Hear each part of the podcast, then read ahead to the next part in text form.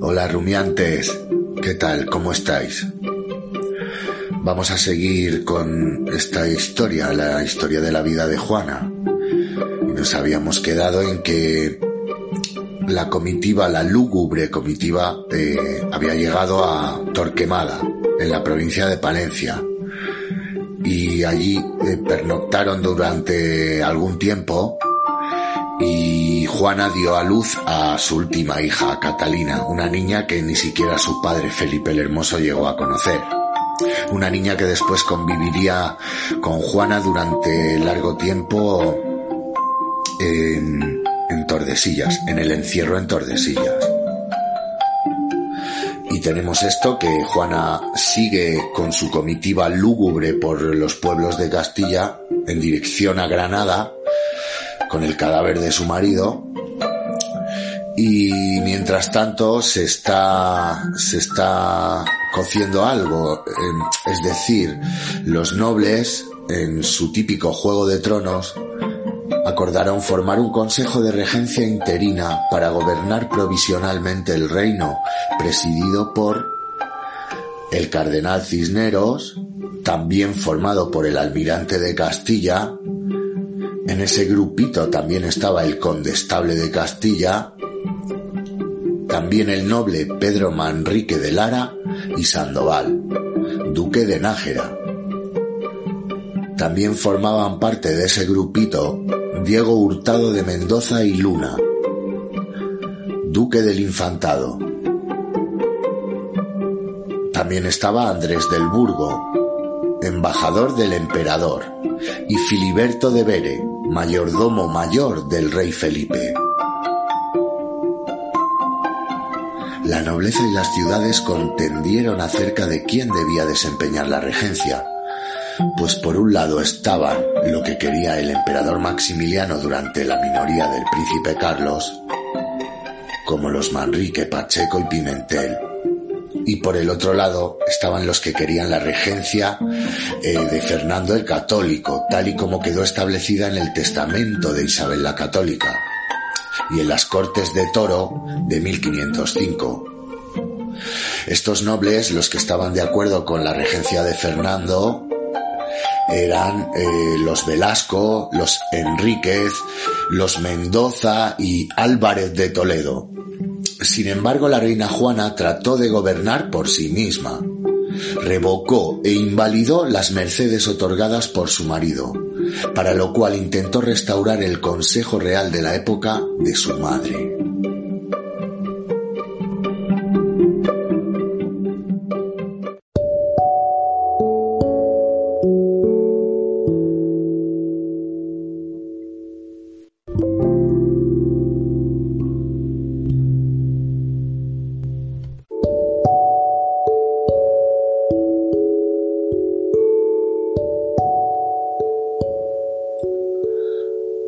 Cardenal Cisneros, sin consultar a la reina Juana, acudió a Fernando el Católico para que regresara a Castilla.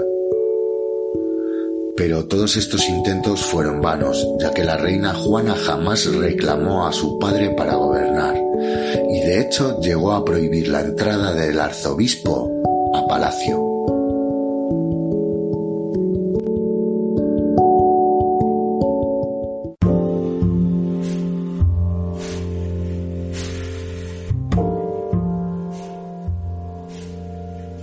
Dar legalidad al nombramiento de regente a Fernando el Católico, el Consejo Real y Cisneros buscaron encauzar el vacío de poder, convocando cortes. Pero la reina Juana, RQR, se negó a convocarlas y los procuradores abandonaron Burgos sin haberse constituido como tales.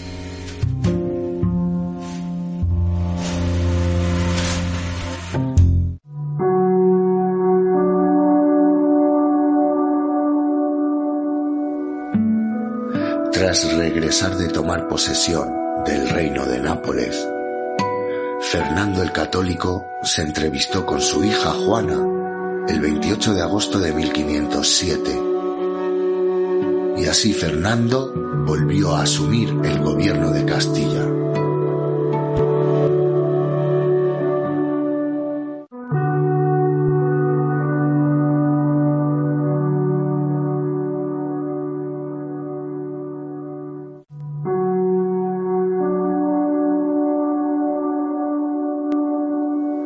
En febrero de 1509, Fernando ordena encerrar a su hija Juana en el Palacio de Tordesillas y así evitar que se forme un partido nobiliario en torno a su hija. Este encierro lo mantendría su hijo Carlos I más adelante.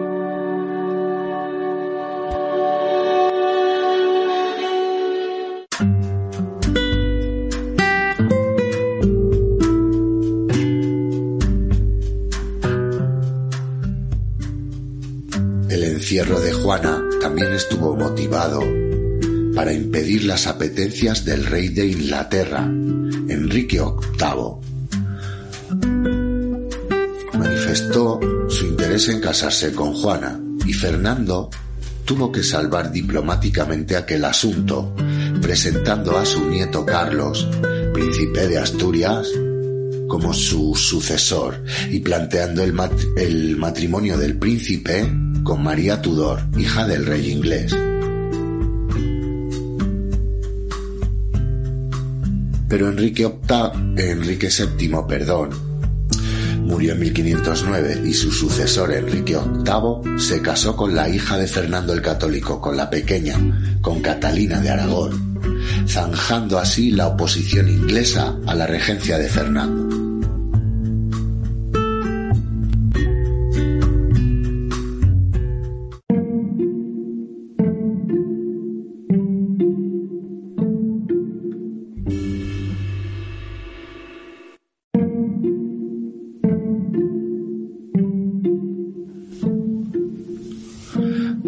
Aquí hemos llegado con este quinto capítulo. Eh, queda claro el juego de tronos que existía a, alrededor de la reina Juana, incluido su padre, ya que, bueno, Fernando es un personaje al que incluso dicen que el personaje de Maquiavelo estaba basado en la vida de Fernando. Fernando era un estratega eh, y un diplomático de la leche. Y bueno, luego como militar también existe la leyenda de que Fernando el Católico fue el último rey que, que combatió en campo de batalla. Él siempre estaba al frente de las tropas y organizando todo. Era, debía ser un estratega y luego con una mente muy política, muy maquiavélica. Así que nada, Juana, la pobre, tenía alrededor algo que ya le puso le puso en situación su madre porque Isabel conocía del juego de tronos que suele haber alrededor de las monarquías, intereses nobiliarios y de cierta nobleza que como Pepito Grillo pues intenta manipular a los monarcas.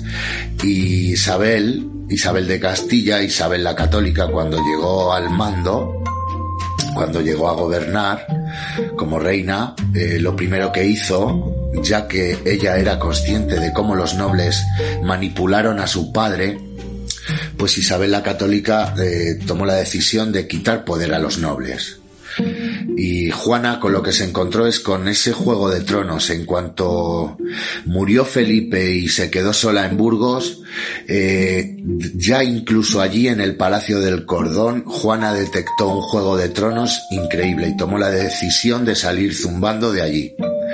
Incluso evitó eh, las capitales. Su ruta la hacía por pueblos pequeños para evitar la manipulación eh, de ciertos nobles que hay en las ciudades. El tema es ese que, bueno, queda incluso otro capítulo. Esto del juego de tronos nobiliario en torno a la corona eh, se va a comer otro capítulo seguro. Esto es así. Nos vemos.